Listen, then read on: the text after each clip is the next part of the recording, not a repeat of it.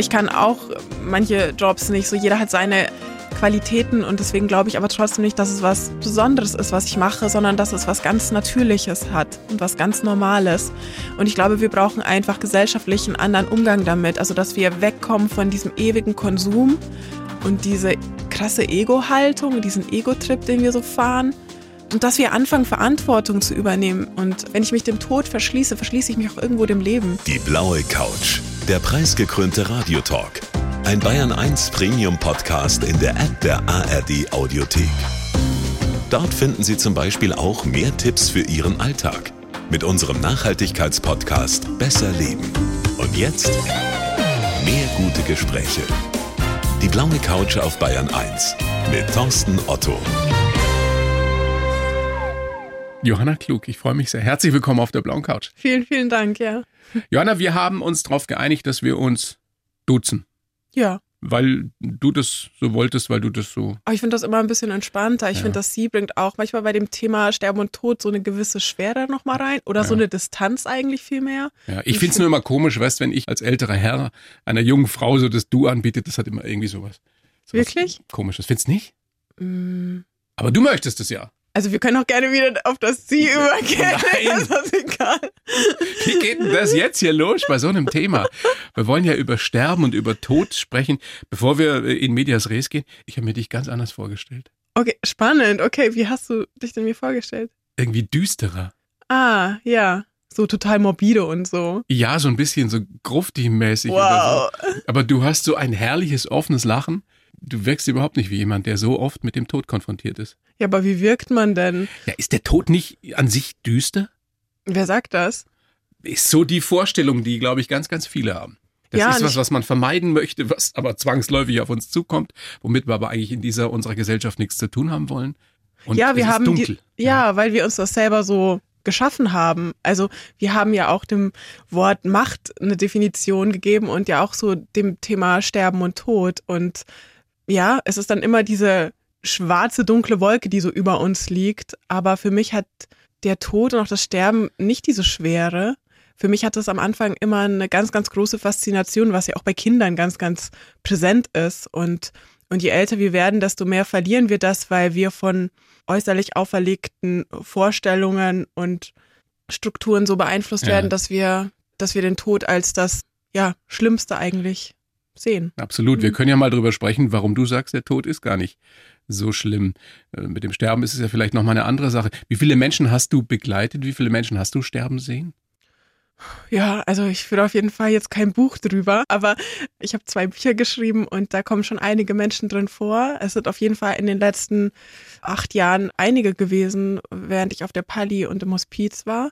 Aber ich habe ja auch schon mit 16 im Altenheim gearbeitet, neben der Schule und da sind natürlich auch Menschen gestorben. Also letztendlich, ja, ist der Tod ja auch echt omnipräsent, auch für uns Menschen, die sich nicht so gerne damit auseinandersetzen. Ist der für dich dadurch, dass du so viele Menschen hast sterben sehen, begleitet hast, was Normales geworden? letztendlich ist der Tod ja wirklich einfach was Normales, also für uns alle. Das ist ja diese große Verbindung, die wir alle haben zueinander, dass wir alle mal sterben werden. Und das kann ja auch schon was sehr Verbindendes haben. Also ich merke schon immer, dass wenn ich über dieses Thema rede und wenn ich dem einen Raum gebe, dann erst kann eine Beziehung auf eine noch tiefere Ebene gelangen. Und oft bleibt das dann echt auch an der Oberfläche. Hört da jeder oder jede zu? Oder gibt es auch Leute, die sagen, will ich wirklich nichts von wissen und dann rausgehen? Meinst du jetzt bei Lesungen oder Überhaupt, ja. Ach, ist mir, jetzt wo du das so sagst, ist mir jetzt eigentlich noch nicht so wirklich passiert. Ich habe echt immer das Gefühl, also man macht sich ja unglaublich verletzbar. Dadurch, dass man den Tod und das Sterben irgendwie anspricht. Und ich habe aber immer das Gefühl, es ist so ein sicherer Raum und äh, dann sind die Menschen ganz offen und teilen ganz viele Geschichten. Und es ist ja auch faszinierend, was ich in der Vorbereitung jetzt allein schon gelesen habe über deine Erfahrungen, über deine Begegnungen. Und ich habe neulich einen Bericht gelesen in der Zeitung über die Totenfeiern in Indonesien. Ah ja, Und das ist ja für uns etwas, was wir uns überhaupt nicht vorstellen können. Das ähnelt eher einer riesengroßen Party. auf jeden. Ja. Wie, wie findest du das, wenn du das siehst, so diesen komplett anderen Umgang mit dem Tod, mit dem Sterben? Ich finde das großartig, aber natürlich ist auch ganz klar, dass wir solche Bräuche wie jetzt auch den Dia de los Muertos in Mexiko oder Ja. indonesische Totenfeiern Todesfeiern jetzt nicht irgendwie nach Deutschland nehmen können. Ne? Wir können das nicht eins zu eins übernehmen, aber wir können das als gutes Beispiel anbringen und, und gucken, okay, wie gehen andere Kulturen damit um. Ich weiß auch noch, als ich vor ein paar Jahren in Indonesien war, sind wir aus Versehen tatsächlich in so eine Totenfeier reingerauscht und die Menschen hatten alle weiße Klamotten an, überall waren Blumen und der Tote wurde dann zum Wasser getragen. Also es hatte was also ja, wenn ich heute noch dran denke, bekomme ich Gänsehaut. Das war sehr berührend, ja. Das sind die wichtigsten Feiern überhaupt, habe ich mir sagen lassen, die es dort gibt in Indonesien. Glaubst du, wenn wir sowas ähnliches bei uns hätten, wenn wir so eine Tradition etablieren könnten, dann hätten wir alle weniger Angst vom Tod? Das weiß ich nicht, weil das sich ja dann wieder so auf diesen Zeitpunkt zwischen Eintritt des Todes und, und diesem ganzen Umgang damit danach fokussiert. Also ich finde, wir sollten einfach generell viel offener darüber sprechen und uns nicht irgendwie ja, jetzt sind wir wieder beim Thema Konsum, nicht konsumieren, als würden wir unendlich leben. Mhm. Das ist sicherlich ein Teil des Problems, mhm. dass wir den so lange wegschieben und so tun oder davon ausgehen oder uns gar nicht damit beschäftigen, mit unserer eigenen Endlichkeit. Ja.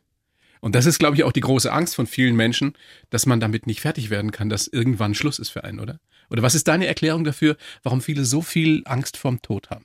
Es hat ja auch so eine Endgültigkeit, ne? Und stellt ja auch vieles in Frage, wie ich mein Leben so gelebt habe. Und unsere Gesellschaft ist eben definiert dadurch, dass wir unsere Karriere vorantreiben, das Leistung, Macht und Leistung, Leistung, Leistung, genau. Und da zieht ja oft einfach das Leben vorbei an einem, wenn es immer nur um Leistung geht. Und dann am Ende werden dann aber halt wirklich die großen Fragen nochmal aufgeworfen. Wie habe ich denn mein Leben gelebt mhm. eigentlich? Und das ist doch eigentlich viel schlauer, wenn man sich vorher schon mal damit auseinandersetzt, ob ich jetzt gerade glücklich bin mit dem. Und da gehört die Auseinandersetzung mit der eigenen Endlichkeit für mich auf jeden Fall dazu. Auch die Fragen, was bleibt von mir, hm. wenn ich mal nicht mehr da bin? Bereue ich irgendwas, was ich nicht getan habe, was ich hätte probieren sollen? All diese Fragen. Was ist denn überhaupt die Reaktion der meisten Menschen, wenn du erzählst, wenn die von dir erfahren, du bist Sterbebegleiterin? So ein bisschen wie bei dir gerade. So, ah, ich habe das irgendwie was, du bist aber noch so jung und du wirkst ja gar nicht so morbide. Wie kann man denn sowas machen? ja, ja. Ähm, und das ist doch so unglaublich schwer. Wie schaffst du das denn, dass es dich nicht komplett runterzieht? Also sowas kommt dann oft. Und aber vor allem diese Reduzierung aufs Alter. Und das nervt mich tatsächlich ganz schön, weil ich glaube nicht, dass man ein bestimmtes Alter braucht, um sich damit auseinanderzusetzen, weil es ist existenziell, es ist unser Lebensthema von allen Menschen man auf kann der vielleicht ganzen nicht Welt. früh genug damit anfangen. Ist ja. das die meistgestellte Frage an dich? Warum tust du das, obwohl du noch so jung bist? Ultra oft, ja. Ja. Was Und ist deine Antwort? Dass es nicht am Alter hängt. Ich habe Freundinnen, ich jetzt gerade in Regensburg, da habe ich eine Zeit lang auch gearbeitet. Ich habe eine sehr gute Freundin, die wird jetzt nächste Woche 89. Und ich würde definitiv sagen, es ist eine echt gute Freundin. Und dann habe ich Freundinnen, die sind neun Jahre alt. So. Also ich finde einfach das Alter das Nebensächlichste der Welt. Unser Körper ist wie so eine Hülle, aber es kommt nicht darauf an, wie alt wir sind, sondern wie wir uns begegnen. Und das kann ich mit einer 90-Jährigen genauso gut wie mit einer 9-Jährigen. Mhm. Aber es kommt auf mich selber an, ob ich so eine offene Haltung dazu habe und auch sage, ich möchte mich von diesen Menschen berühren und inspirieren lassen und mich öffnen für, für die Menschen. Wir führen ja heute ein Gespräch über das Sterben und den Tod. Was würdest du sagen, wie wahrscheinlich ist es nach diesem Gespräch, dass viele Bayern 1 und Hörerinnen sagen, ja, ein bisschen hat der Tod für mich zumindest von seinem Schrecken verloren nach diesem Gespräch. Was glaubst du? Ja, das wäre auf jeden Fall schön, wenn das so wäre. Ja. Erst das Bewusstsein der Sterblichkeit macht uns klar, wie wertvoll das Leben ist. Es steht auf der Rückseite deines Buches, liebe den ersten Tag vom Rest deines Lebens. Wie hast du diese Einsicht gewonnen? Die war mir eigentlich sofort klar, als ich auf die Palli kam. Auf die Palliativstation? Ja, sorry, ich sag immer Palli, ich finde das irgendwie ja. ein bisschen schöner. Ja. Palliativstation ähm, ist die Station, wo was passiert? Also eine Palliativstation ist eingebettet in, ins Krankenhaus. Das ist eine Station, wo ungefähr, es gibt so zehn Betten und da kommen die Menschen hin, die nicht unbedingt immer alle sterben. Viele sind dafür so 10 bis 14 Tage, kommen dann entweder weiter ins Hospiz, nochmal nach Hause, in einem Pflegeheim oder versterben eben. Aber es ist natürlich trotzdem eine unheilbare Krankheit dahinter wo man sagt, okay, kurativ ist da nichts mehr möglich, also auf Heilung ausgerichtet. Wir können das jetzt nur noch in Anführungszeichen begleiten.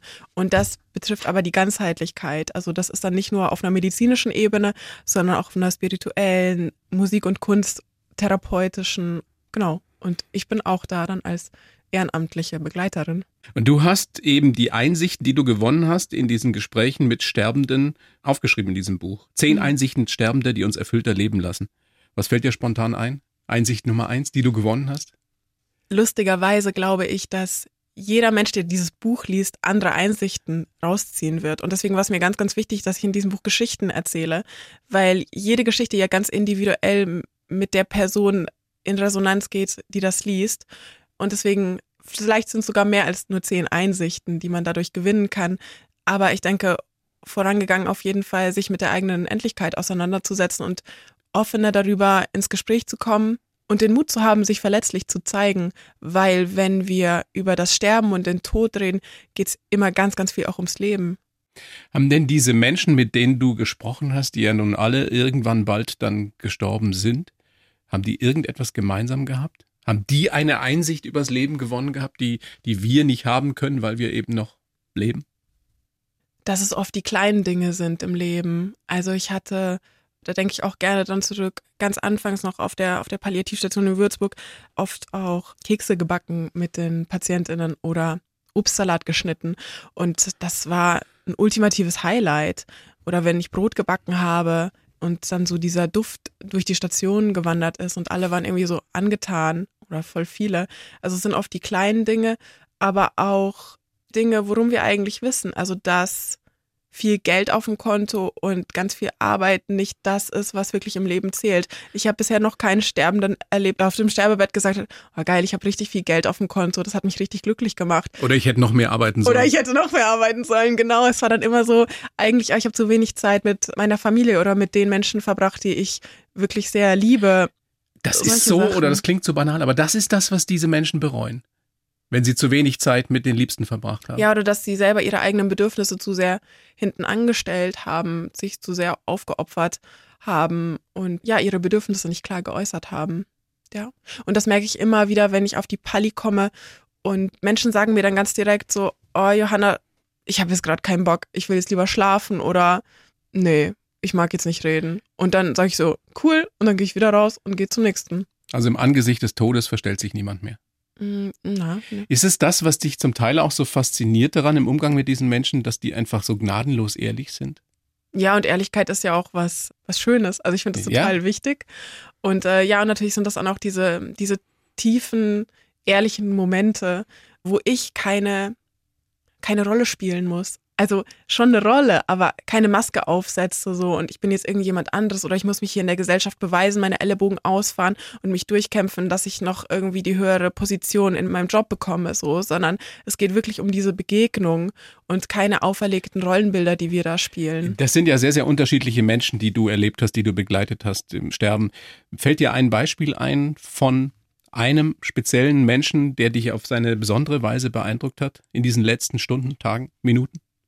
Oh, das sind ganz, ganz viele. Wenn ich so an meine Anfangszeit denke, dann ist es auf jeden Fall Marlene, von der habe ich auch in meinem Buch erzählt. Eine junge Frau? Genau, also ich war 20, sie war Anfang 30 und jetzt gehe ich so langsam auf die Ende 20 zu oder bin es ja und das kommt auch immer näher und ich denke immer noch, obwohl das jetzt echt schon sehr lange her ist, ganz, ganz oft an sie und äh, obwohl sie hatte einen Tumor mitten im Gesicht, obwohl das wirklich echt auch äußerlich einfach echt eine krasse Sache war. Wir waren sehr, sehr verbunden und haben uns jedes Mal verabschiedet, weil wir dachten, wir sehen uns nie wieder. Und dann kam sie doch immer wieder auf die Pali. Und irgendwann, natürlich war es endgültig und das letzte Mal. Und irgendwann hat mir dann ihre Schwester ähm, erzählt, dass Marlene nie Angst vor dem Tod hatte, sondern immer nur Angst vor dem Leben. Und äh, das muss jetzt nicht auf alle Menschen natürlich zutreffen, einfach aber für Marlene. Und das mit der Diagnose sie auch die Angst vor dem Leben verloren hat und nochmal richtig, richtig gelebt hat, richtig intensiv alles genossen und eingesaugt hat. Und das, das, ja, das wirkt nach.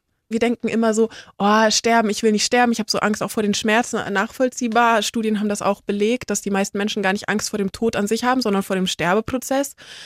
Aber wenn ich doch so Angst davor habe, könnte die Angst nicht auch ein bisschen kleiner werden, wenn ich mich damit auseinandersetze und damit auseinandersetze, dass es so viele Möglichkeiten heutzutage gibt, eben keine großen Schmerzen zu haben und so. Das, ja, diese Frage stelle ich mir, dann wird es immer lieber noch mal weiter weggeschoben, als dass ein Kontakt gesucht wird. Was passiert denn in diesen letzten Momenten? Merkst du mit all deiner Erfahrung inzwischen, jetzt geht es wirklich zu Ende?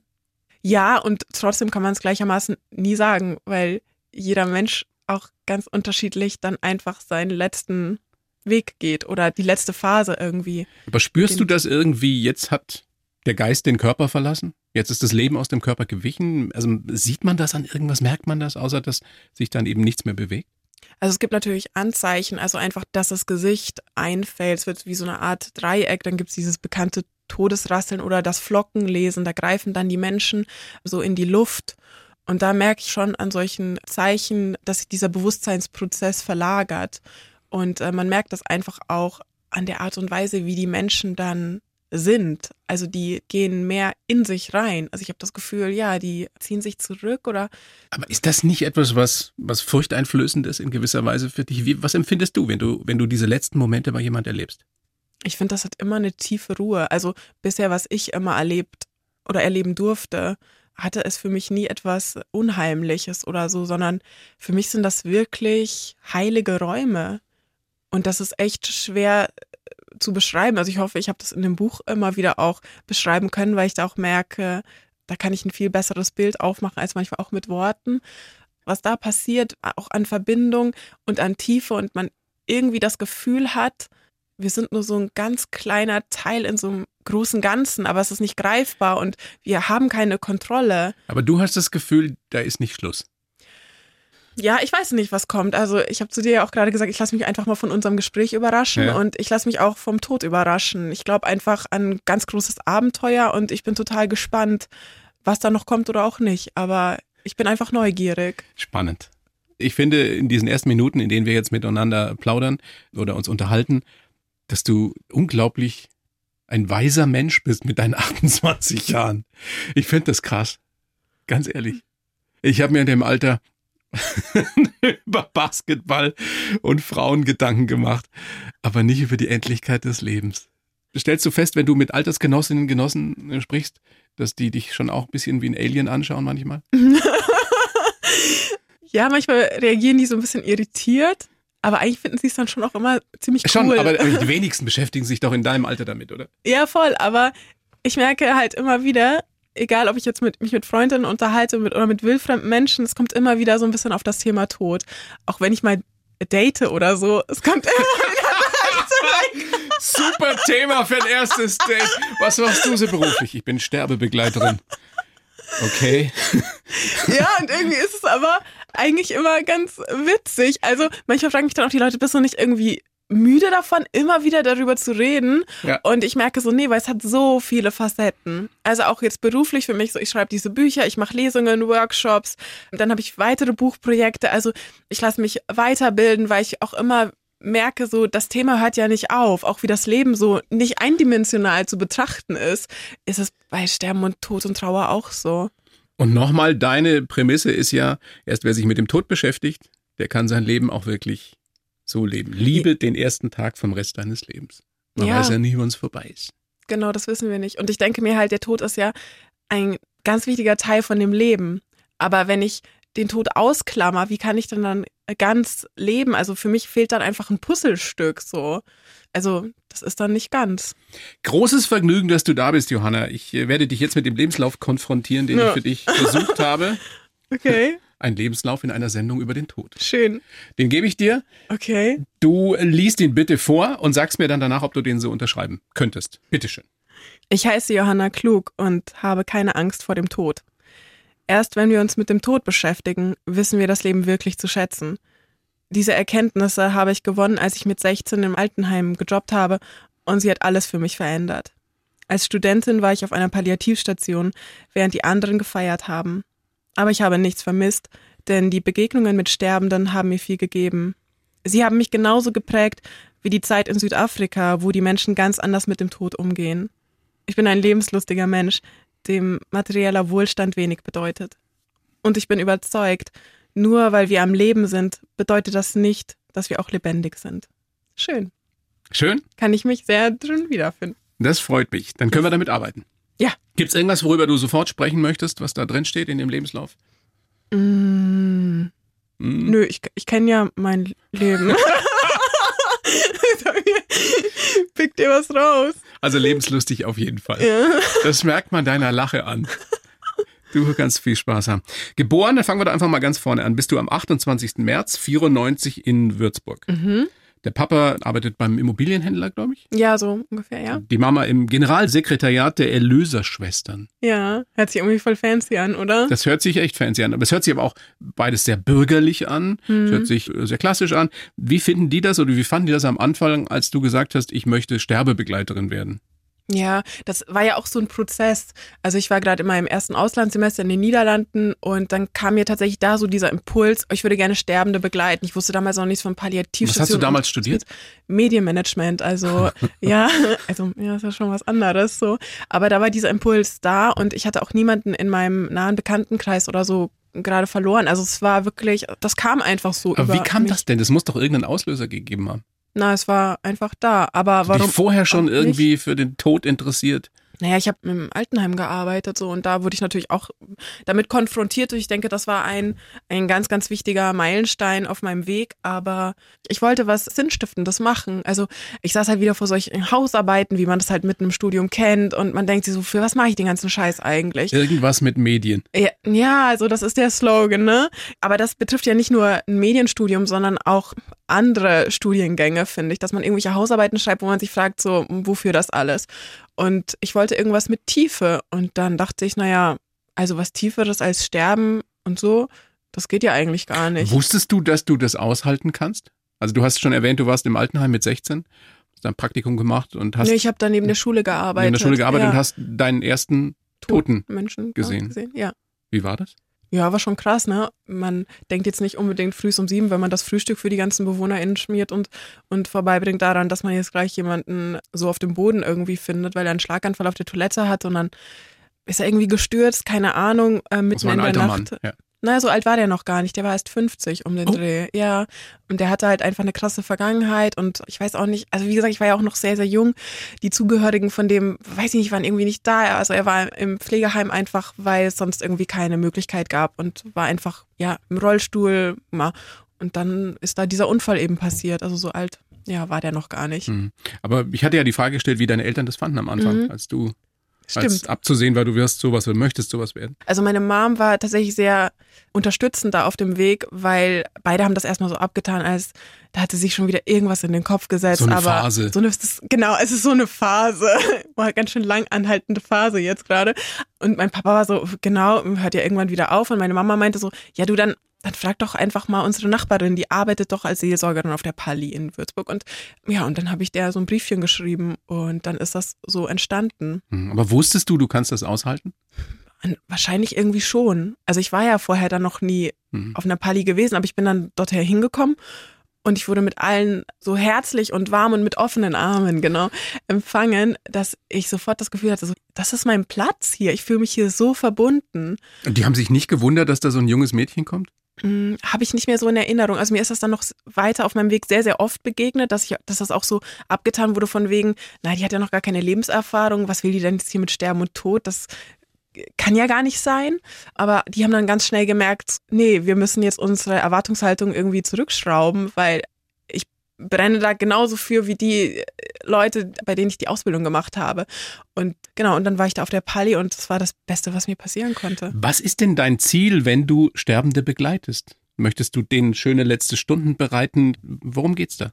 Das war am Anfang so das Ding, das habe ich mit der mit der Sozialarbeiterin dort, äh, dass wir so unter dem Motto so schöne Momente erleben und so. Und ich habe dann halt oft irgendwie Kekse mit denen gebacken. Ich habe Blumen vorbeigebracht. Das war so ein bisschen der Aufhänger auch. Und jetzt denke ich da aber natürlich auch anders drüber. Ich meine, ich bin auch älter geworden und äh, ja, jetzt komm, lach nicht. Doch, doch, du Ja. gehst auf die 30 zu, langsam. Ja, langsam, Ja. aber sicher, ja. Und ja, ich merke also, ich habe kein Ziel. Also wenn ich in der Begleitung bin, dann, dann bin ich einfach da, dann bin ich präsent und dann ist nichts wichtiger, als dass ich einfach im Moment bin und mir nicht schon denke, oh, was habe ich in zwei Stunden noch für einen Termin oder so, sondern das ist so eine Zeitlosigkeit. Da, Mhm. da spielt dann Zeit einfach auch keine Rolle mehr, sondern ich will einfach da sein, ganz bewusst. Hast du denn bei all diesen Begegnungen mit Sterbenden mal erlebt, dass es eine Situation gab, in der du irgendwie gespürt hast, da weicht der Geist aus dem Körper? Gibt's sowas? Mhm. Das war tatsächlich auch noch auf der Pali, da war ich noch sehr jung und habe noch nicht so viel Menschen eben begleitet und dann bin ich in ein Zimmer gekommen, wo gerade jemand gestorben ist und mir war draußen auf dem Flur noch echt richtig kalt und als ich in dieses Zimmer aber gekommen bin und ich habe den Toten noch gar nicht gesehen, aber hat mich so eine, so eine Welle durchdrungen von Wärme und irgendwie auch Liebe. Und ich meine, so von außen hört sich das jetzt vielleicht irgendwie total komisch an. Das weil war nicht so die Klimaanlage oder die Nein. Nein, das war es definitiv nicht. Aber es war einfach, also ich war so erfüllt von so einer tiefen Liebe und ich konnte in dem Moment gar nicht sagen, woher die jetzt kommt. Die war auf einmal so da und ich habe es noch gar nicht gecheckt, weil ich meine, so mit 20 und noch nicht so viel Erfahrung da in dem Bereich, war mir das alles auch einfach ja noch so neu, aber es hat sich so so stimmig alles angefühlt. Aber ja. das ist nicht jedes Mal so. Nee, also zum Beispiel, als mein Opa gestorben ist und wir dann angerufen wurden, dass er jetzt äh, tot ist, da bin ich in das Zimmer rein und ich habe schon gespürt, er ist nicht mehr da. Und bei diesem anderen Mann, da habe ich gemerkt, irgendwie ist er noch da. Und das ist aber auch nicht greifbar, diese Momente. Die muss man selber erlebt haben. Deswegen spreche ich auch von diesen heiligen Räumen, weil das was ist, was unserer Kontrolle irgendwie abhanden gerät. Also wir haben, wir können das nicht mehr greifen und deswegen, wir versuchen ja immer alles irgendwie zu kontrollieren, in Schubladen zu packen und so. Und das funktioniert bei dem Thema einfach nicht. Und vor allem genau dann nicht, wenn jemand gestorben ist. Und bei meinem Opa war mir sofort klar, der hat sich schon verabschiedet. Das musste ganz schnell gehen. Der musste einfach weg. Wenn wir dich jetzt so, so sprechen hören und wie du jetzt auch auftrittst, kann man sich überhaupt nicht mehr vorstellen, dass du ein sehr, sehr schüchternes Mädchen gewesen sein sollst. Ja. Stimmt das wirklich? Ja, ich glaube, das bin ich heutzutage auch immer noch. Das kannst du aber hervorragend überspielen. ja, also ich glaube, ne, man ist ja noch, wir sind ja so facettenreich, ne? Und ich glaube aber in mir drin bin ich schon einfach eher so introvertierter als extrovertiert, würde ich schon sagen. Also ich brauche sehr, sehr viel Zeit auch, um meine Batterien auch aufzuladen. Ich brauche viel Zeit so für mich alleine. Ich liebe es, wenn es dunkel ist, nachts draußen spazieren zu gehen oder joggen. So. Ja, Jetzt war- wird's doch ein bisschen düster. Nein, das ist, ich mag das einfach so, diese Dunkelheit, aber nicht, weil es was Düsteres hat, sondern weil es so eine Ruhe ist und weil dann meistens nicht mehr so viele Menschen unterwegs sind. Weil du natürlich auch sehr viel gibst in deiner Ja. Arbeit als Sterbebegleiterin. Das ist sehr, sehr intensiv. Das ist mir Ja. schon klar. Stimmt es, dass du eigentlich Gesang studieren wolltest? Ja, klassischen Gesang. Warum hast du das nicht gemacht? Ähm, also jetzt würde ich sagen, das war gut, das war mein Weg, dass es nicht geklappt hat. Mhm. Ich hatte ein bisschen Pech bei der Gehörbildung. Da hatte ich so zwei grummelige Profs. Und wie gesagt, ich war ein bisschen eingeschüchtert von denen. Und dann habe ich äh, diese eine Prüfung nicht bestanden und äh, habe dann mit Medienmanagement einfach angefangen und dachte, ach, ich mache das irgendwann nochmal mit dem Singen. Und das hat sich eigentlich bis heute dann doch nicht mehr ergeben. Aber für eine Doku habe ich dann doch so einen Song gesungen und das hat eigentlich dann auch wieder Spaß gemacht. Aber ich bin abgekommen von der, von der klassischen Gesang. Aber du singst noch Richtung. gerne bis heute. Ja. Singst du den Sterbenden was vor? Mm-mm. Gute Frage. Nein. Mm-mm. Warum nicht? Ich glaube, weil ich, das hat sich irgendwie bisher noch nicht äh, so ergeben. Ich meine, ich könnte klar sagen, so ich komme und mache so einen Lieder-Nachmittag mit denen oder so, aber nee, ich glaube, da bin ich dann tatsächlich auch wieder zu schüchtern und traue mich da gerade nicht. Aber vielleicht ist das mal ein guter Impuls, da mal reinzugehen. Who knows? Wer weiß das schon? Ja. Du hast einen Magister in perimortalen Wissenschaften. Ich wusste bis in die Vorbereitung noch nicht mal, dass es das gibt. Ja, also ich habe keinen Magister, ich habe diesen Studiengang mit aufgebaut. Also nachdem ich meinen Master gemacht habe in Hamburg, bin ich nach Regensburg gegangen, um diesen Studiengang mit aufzubauen. Und perimortale Wissenschaften bedeutet eigentlich, also perimortal ist ein Neologismus, dieses Wort gibt's eigentlich gar nicht, aber alles, was um den Tod herum passiert. Und ja, und Das kann man in Regensburg studieren. Mhm. Ja, also deutschlandweit auch der einzige Studiengang zu diesem Thema. Also ist angegliedert an die katholische Theologie, also ist schon, schon sehr theologisch auch. Und für mich war es damals, also ich mache den Job jetzt nicht mehr, weil ich mich eben entschieden habe, ähm, letztes Jahr in die Freiberuflichkeit zu gehen. Aber es ist schon angedacht gewesen, dass es sehr interdisziplinär gestaltet ist und wir auch ein Praxissemester hatten und so, weil ich auch immer gesagt habe, der Tod ist nicht nur theoretisch. Also das muss auch, ja, praxisnah sein. Ich kann mir vorstellen, dass es, oder beziehungsweise ich bin sicher, dass es heftig ist, auf einer Palliativstation zu arbeiten, dass man da viel, viel lernt, das hast du ja auch getan. Aber nochmal eine Nummer härter waren mit Sicherheit diese Monate in Südafrika, Hm. wo du auch auf einer Palliativstation gearbeitet hast, auch in den Slums gearbeitet hast zum Mhm. Teil. Ja, Warum hast du dir das nochmal, ich sag jetzt mal, eine Nummer härter angetan?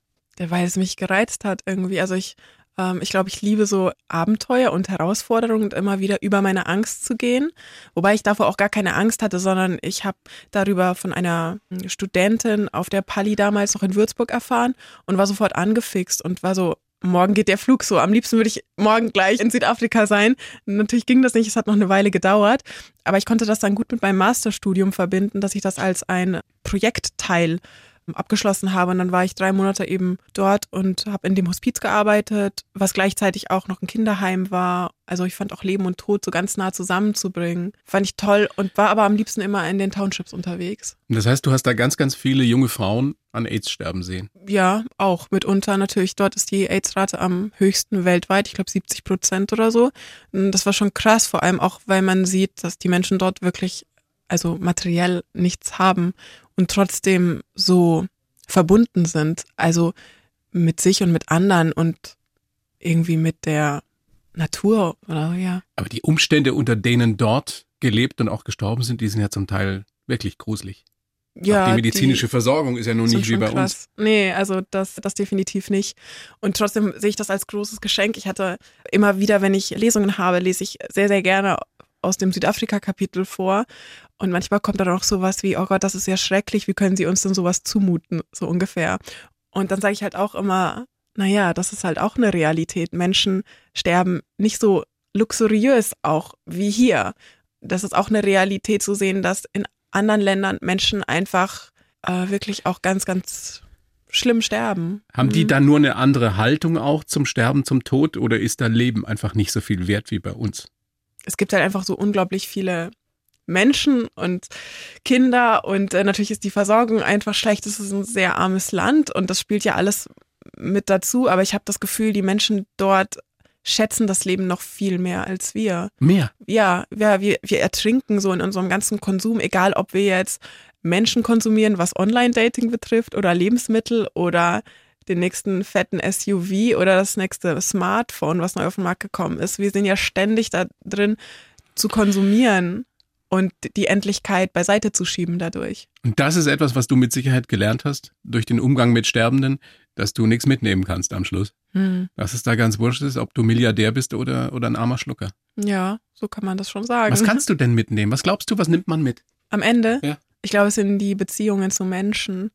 Geschichten, Erinnerungen. Mhm. Und äh, qualitativ gesehen, also keine Ahnung, es sind dann so, die kannst du an einer Hand abzählen, so die Menschen. Aber es sind immer die Beziehungen äh, zu sich selber, aber auch zu, zu anderen Menschen, die am Ende so wertvoll sind.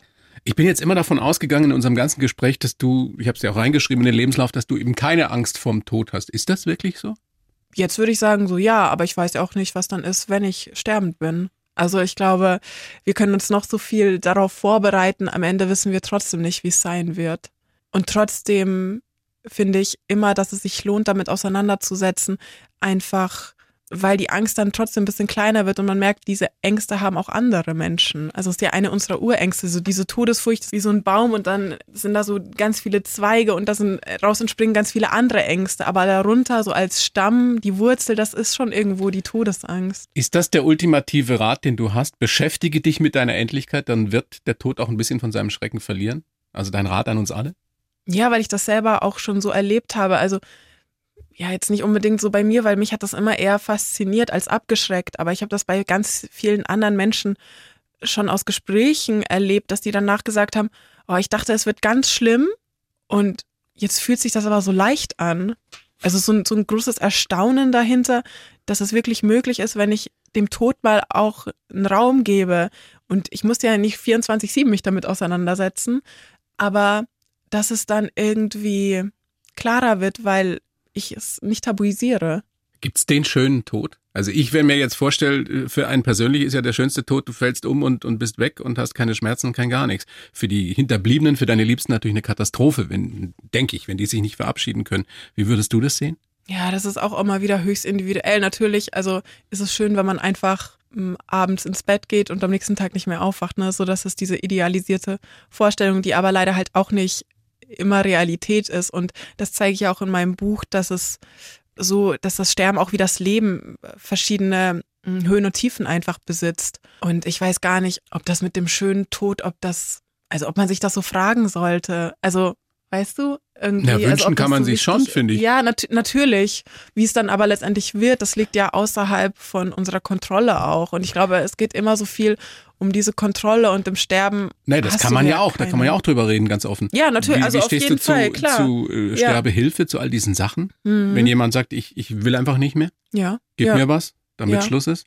Ja, also ich meine, solche Gespräche habe ich auch schon geführt auf der Pali oder so, dass manche auch gesagt haben, so ja, hier, ich habe hier meinen Mitgliedsausweis äh, von Exit oder Dignitas oder was auch immer und ich will das unbedingt. Und manchmal hat sich das dann so entwickelt, dass die Menschen gesagt haben, oh, aber hier auf der Pali geht es mir richtig gut. Mhm. Also ich werde so gesehen. Und man, ich glaube, man muss immer ganz individuell herausfinden, wieso ist dieser Wunsch auf einmal da, zum Beispiel nach Sterbehilfe. Und manchmal steckt auch einfach nur der Wunsch nach gesehen werden, was wir ja alle wollen, aber auch so eine tiefe Einsamkeit dahinter. Ja, wertlos. Ne? Ich meine, Menschen mit einer Behinderung, alte Menschen, kranke Menschen werden ja auch an den Rand unserer Gesellschaft geschoben. Und so toll es ist, und ich meine, ich bin da ja selber gerne auf Palliativstationen, im Hospiz, Altenheime, aber es wird ausgelagert und es ist eine Institutionalisierung einfach. Was in, zum Beispiel in Südafrika gar nicht so ist, ne? Mhm. weil da ist es wirklich, da sterben die Menschen mitten in den Familien dann. Also ich hatte zum Beispiel, ich war zusammen mit einer anderen Ehrenamtlichen da und die ist dann einmal zurückgekommen aus den Townships und meinte so, ja, wir waren gerade bei einem alten Herrn, wir wollten gerade den Blutdruck messen und ist er genau in dem Moment gestorben. Die ganze Familie war halt da, es war mitten daheim und das ist ja auch der Wunsch der Menschen, auch hier daheim sterben zu dürfen. Wir sprechen ja drüber und sind uns ja einig, dass der, dass der Tod zum Leben gehört und dass er deswegen ja auch was Normales ist, weil es jeden von uns betrifft und ereilen wird. Aber hat er auch in gewisser Weise für dich was Magisches? Oder ist das der falsche Ausdruck in dem Zusammenhang? Ja, ist halt so ein großes Mysterium irgendwo. Ja, und du hast es ja nun oft gesehen, kannst aber trotzdem nicht genau sagen, was passiert in diesen letzten Momenten, oder? Ja, und ich meine, letztendlich, es kommt immer wieder diese Frage auf, ja, was glaubst du denn, was nach dem Tod passiert? Und ich sage auch immer so, weiß ich nicht und keiner weiß es. und ich glaube, würdest du es wissen wollen? Nee, weil ich mich überraschen lassen will. Das ist echt so ein Ding. So. Und wenn da nichts ist, gar nichts? Dann ist das auch so. Dann, dann nehme ich das. Wir führen jetzt ein sehr erwachsenes Gespräch. Ein sehr schönes Gespräch, wie ich finde, auch mit Humor und mit Leichtigkeit. Ist in diesen letzten Momenten Platz für, für Humor? Auf jeden Fall. Wird da schon Fall. Witze gemacht? Machen sterbende Witze? Ja. Echt? Natürlich. Ist ja, das ist ja auch das Ding, dass dann viele Menschen denken, so, wenn jemand sterbend ist, dann ist er nur noch sterbend, fertig aus. Das ist die Rolle.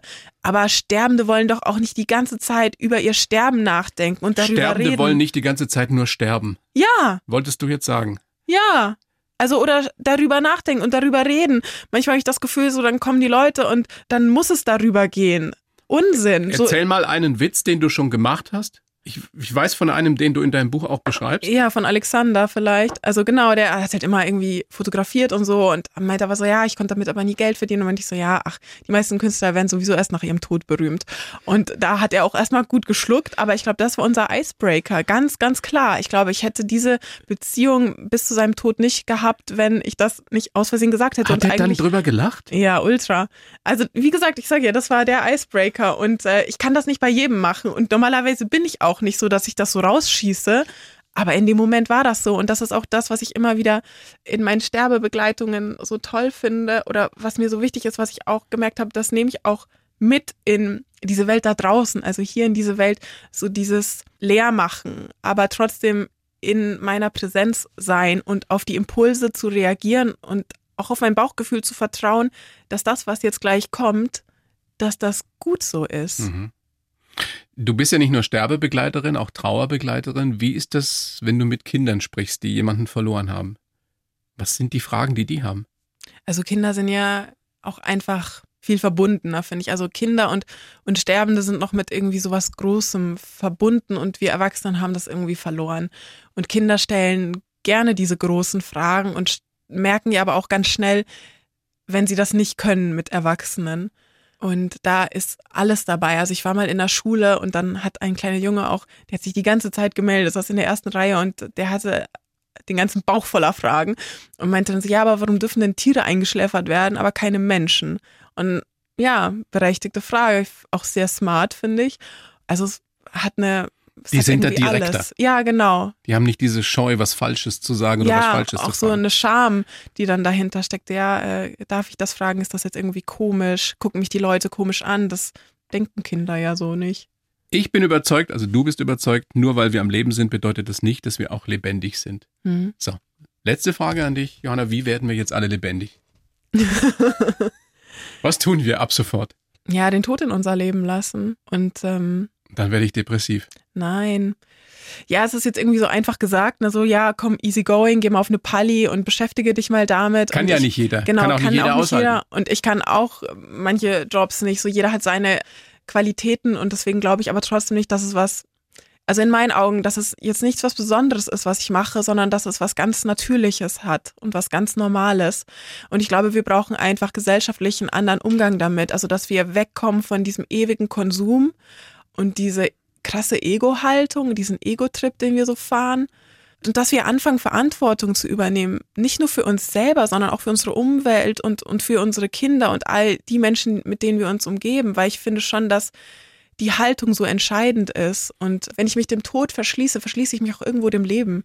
Und ich finde, deswegen ist es so wichtig, ja, Verantwortung zu übernehmen für sich selber. Kannst du in einem Satz sagen, was für dich ein erfülltes Leben ist? Für dich ganz persönlich? Hm, Ich glaube, ich fühle mich erfüllt, wenn, wenn ich das tue und so bin, also wenn ich mich nicht verstellen muss, wenn ich einfach so, so sein kann, wie ich will. Und das merke ich aktuell ganz, ganz schnell. Ich merke auch ganz, ganz schnell, welche Menschen mir wirklich gut tun oder welche mir irgendwie Energie ziehen oder mir ein komisches Gefühl geben. Und das heißt, seit ich das mache, bin ich viel verbundener mit mir. Ich habe ein ganz anderes Bewusstsein für mich bekommen, aber auch für all das, was um mich herum passiert. Die Quintessenz dessen, was du jetzt über viele Jahre ja inzwischen schon tust, was du von, von Sterbenden gelernt hast, ist? Nichts aufschieben und auf die Impulse vertrauen. Also, wie gesagt, eine Freundin von mir hat mich im letzten Jahr gefragt, so, ja, lass doch nach Eckernförde. Sie hat da eine Freundin, die hat eine Bar. Und ich war so, ja, okay, fühlt sich gut an, mache ich. Dann habe ich mein WG-Zimmer in Berlin aufgegeben, alles ähm, gekündigt und bin dann nach Eckernförde, einfach weil dieser Impuls da war. Also jetzt nur so als Beispiel. Also du arbeitest zum Teil in der Bar? Mhm. Ja. An der Küste? Ja. Und zum Teil machst du Das alles so noch. Ja. Also alles wie gesagt, um Ich, ich habe gemerkt, ich wollte unbedingt in Eckernförde sein und das ist, hat sich irgendwie nicht so ausgegangen, weil ich einfach so viel unterwegs bin. Aber ich komme immer wieder, ich bin jetzt auch bald wieder da und freue mich drauf, wenn ich dann Freitagabend wieder unten in der Bar stehe, so ein bisschen Köpi zapfe und äh, mir die Gespräche anhöre von den Leuten da oben. Ich stell mir das so lustig vor, wie du da an der Bar, also du stehst hinter der Bar, dann kommt einer rein und so und, so, und machst du das hauptberuflich? Nein, mach an- andere, was machst du denn so? Ich bin Sterbebegleiterin. Ja, es ist unfassbar und auch dort, also ich meine, Eckernförde ist ja schon so ein bisschen ein Dorf irgendwie, so die kennen sich alle untereinander und ähm, aber was da auch schon für Gespräche stattgefunden haben über Sterben und Tod, ist unglaublich, vor allem weil weil Ines, die Barbesitzerin, mich dann immer so vorstellt, ja, ja, die macht, die macht in Sachen Sterben und so. Also, ja, und dann alle sind erstmal so, hä? Und dann, Was ja, bist und, du, Profikiller? und dann geht's aber los. Und dann werden mir echt die krassesten Geschichten auch erzählt. Und manchmal merke ich aber auch so, ich bin ja nicht nur die, die Sterbebegleiterin ist. Ne? Ich, mit mir kann man auch über andere Dinge reden, als nur über Sterben und Tod. Und manchmal merke ich auch so, ich brauche noch ein bisschen Abstand davon, weil äh, mir so viele Menschen dann die Geschichten erzählen wollen. Und ich bedenke, ja, Weißt du, ein Thema ist, das alle fasziniert. ja. Auch wenn man Aber sich es vielleicht erst nicht traut. gibt. Ja, und es Genau. gibt keinen Raum dafür. Ja. Genau. Und deswegen, ja, sollten wir uns da einfach verletzlicher zeigen und mutig sein, darüber ins Gespräch zu kommen, weil ich finde, es lohnt sich immer. Und bei uns hat es sich definitiv gelohnt. Ja, schön. Vielen Dank dir für deine Offenheit, für das Gespräch, für das, was du da tust. Ganz, ganz wichtig. Dein Buch Liebe den ersten Tag vom Rest deines Lebens. Zehn Einsichten Sterbende, die uns erfüllter leben lassen. Vielen Mhm. herzlichen Dank. Alles sehr, Gute. sehr gerne. Bleib Vielen gesund. Okay, mache ich. Hallo, ich bin Viktoria Michalzack, arbeite als Journalistin und tauche mit euch ab. Im neuen Tagesschau-Podcast 11KM beleuchte ich gemeinsam mit ReporterInnen aus der ganzen ARD täglich ein Thema in aller Tiefe. Egal, ob aus Politik, Wirtschaft, Kultur oder Sport, wir nehmen euch mit ins Geschehen und liefern euch neue Perspektiven. Hört rein und abonniert uns. Wir freuen uns auf euch. Jeden Montag bis Freitag in der ARD Audiothek. 11KM, der Tagesschau-Podcast. Die Bayern 1 Premium Podcasts. Zu jeder Zeit, an jedem Ort. In der App der ARD Audiothek und auf bayern1.de. Bayern 1 gehört ins Leben.